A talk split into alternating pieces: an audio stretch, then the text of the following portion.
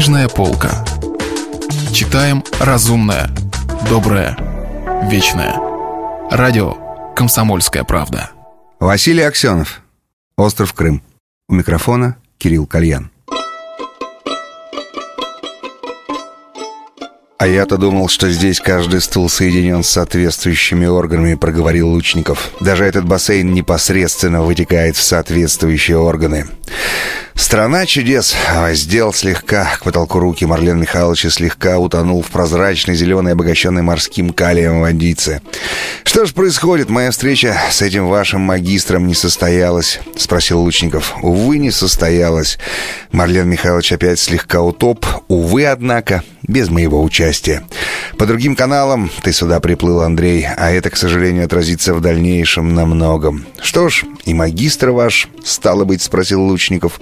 Ну, конечно же, он там. Кузенков повел глазами в сторону парилки. Лучников вылез из бассейна, Кузенков проследовал за ним. «Марлен, я три дня не менял рубашки», — сказал Лучников. «Ты не мог бы мне одолжить свою? У меня, понимаешь ли, сегодня прием в британском посольстве, я не успею в гостиницу заехать». «Да, да, конечно», — Кузенков задумчиво смотрел на Лучникова.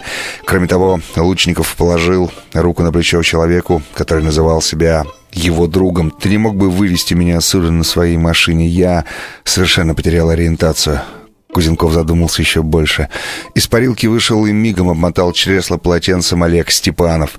В глубине холла под сенью вечно зеленых пальм три подавальщицы, бойко поглядывая, накрывали на стол. За стеклянной стеной во внешней среде под елками передвигались безучастные фигуры охраны.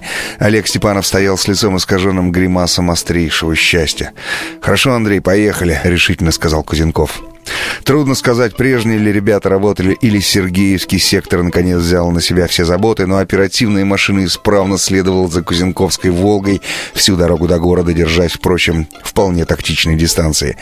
Кузенков иногда посматривал в зеркальце заднего вида и морщился. Он не старался скрыть эту мимику от Лучникова, скорее даже подчеркивал подсознательно, как бы показывая другу, что ему лично все это глубоко противно. «Твой маршрут, Андрей, в принципе, почти согласован», — говорил Кузенков по дороге.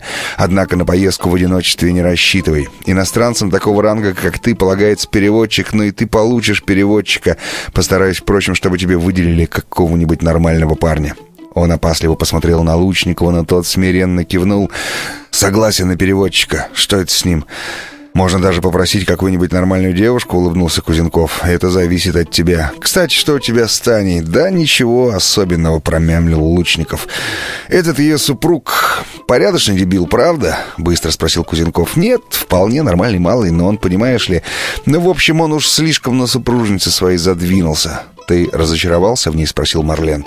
«Ничуть, я только не знаю, нужно ли я ей. Вот в чем вопрос. Хочешь, я поговорю с ней? Впрочем, лучше, если Вера это сделает. У них прекрасные отношения. Может быть, с ней соответствующие органы поговорят?» — невинно спросил Лучников. «Ну, знаешь», — задохнулся от возмущения Кузенков.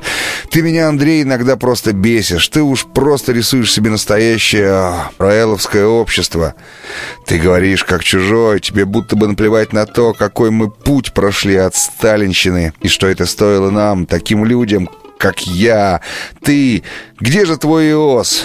«Прости меня, друг». Лучников в самом деле почувствовал угрызение совести. Он понимал, что этим своим неожиданным отъездом с госдачи, увозом его Лучникова оттуда без всякого согласования Кузенков нарушает их мафиозную этику. Идет на серьезный риск. Нам нужно с тобой, Марлен, как-нибудь поговорить обо всем раз и навсегда, все выяснить на чистоту до конца, без хохмочек и без улыбочек, сказал он. Боюсь, что если мы этого не сделаем, это отразится не только на наших с тобой отношениях.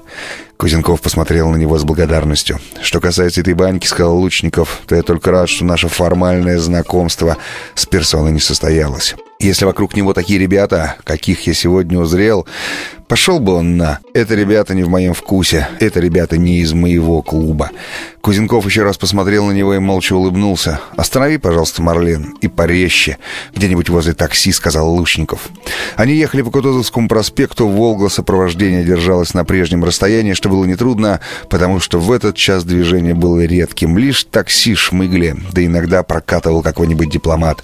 Выскочив из резко затормозившей машины, Лучников вдруг снова с изумлением почувствовал мимолетный рывок молодости. То ли алые просветы в тучах за шпилем гостиницы «Украина», то ли сама ситуация очередного бегства, близость нового, пусть и пустякового приключения. Оперативка промчалась мимо и растерянно остановилась посреди моста над Москвой-рекой. Отъехала и перевалила за горб моста машина Марлена. Лучников влез в такси и назвал адрес Татьяниного кооперативного квартала. Когда проезжали мимо нее, в «Волге», трое типусов, сидящих там, сделали вид, что им нет до него никакого дела. Такси прокрутилось под мостом, резво проскочило по подъему на зеленую стрелку мимо здания СЭФ «Стрелка». Видимо, тут же погасла, потому что Лучников увидел, как началось поперечное движение, как пошел на зеленый огонь огромный интуристовский Икарус, и как из-за него, нарушая все правила, вынырнула на зверском вираже опермашина. Видимо, они там мобилизовались и вели теперь Преследование очень толково, профессионально, точно выходя к светофорам и не выпуская из виду лучниковское дребезжащее такси. Вдруг он сообразил, что у него нет ни рубля внутренних денег. Возьмет ли доллары таксист? «Спасибо вам большое», — сказал таксист, беря зеленую десятку. «Thank you, мистер. Very much». Лучников, не торопясь, вошел в подъезд и вызвал лифт. Дверь подъезда осталась открытой, и в ее стекле отражался почти весь двор, замкнутый многоэтажными стенами. Отчетливо было видно, как медленно продвигается по двору «Черная Волга», выбирая удобную позицию для наблюдения. По асфальтовой дорожке она проехала мимо строения детской площадки и остановилась прямо напротив подъезда. Зажгли дальний свет, увидели Лучникова возле лифта и успокоились.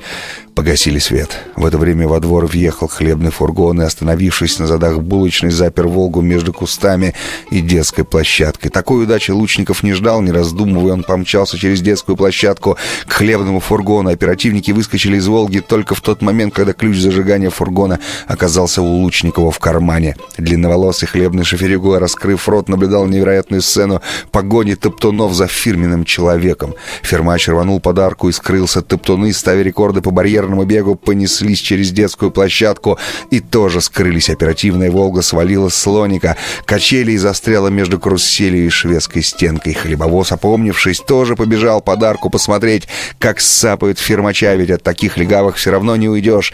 Нафиг только ключ он мой увел.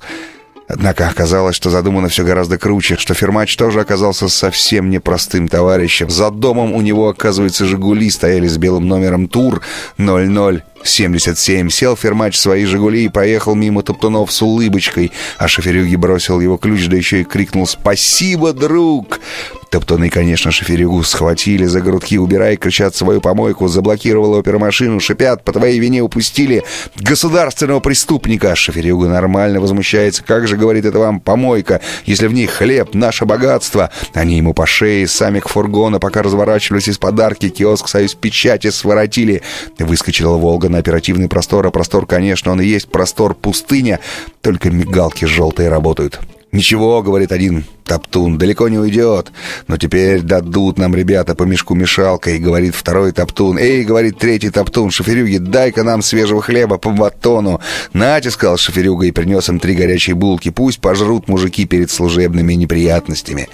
Лучников остановил своего «Жигуленка» на Старом Арбате, облачился в найденное на заднем сиденье двустороннее английское пальто, почувствовал себя почему-то весьма комфортно и углубился в переулки, в те самые, которые вызывали у него всегда обманчивое ощущение нормальности, разумности и надежности русской жизни. Если вы пропустили главу любимого произведения или хотите послушать книгу целиком – Добро пожаловать к нам на сайт kp.ru слэш радио раздел «Книжная полка». Книжная полка. Читаем разумное, доброе, вечное.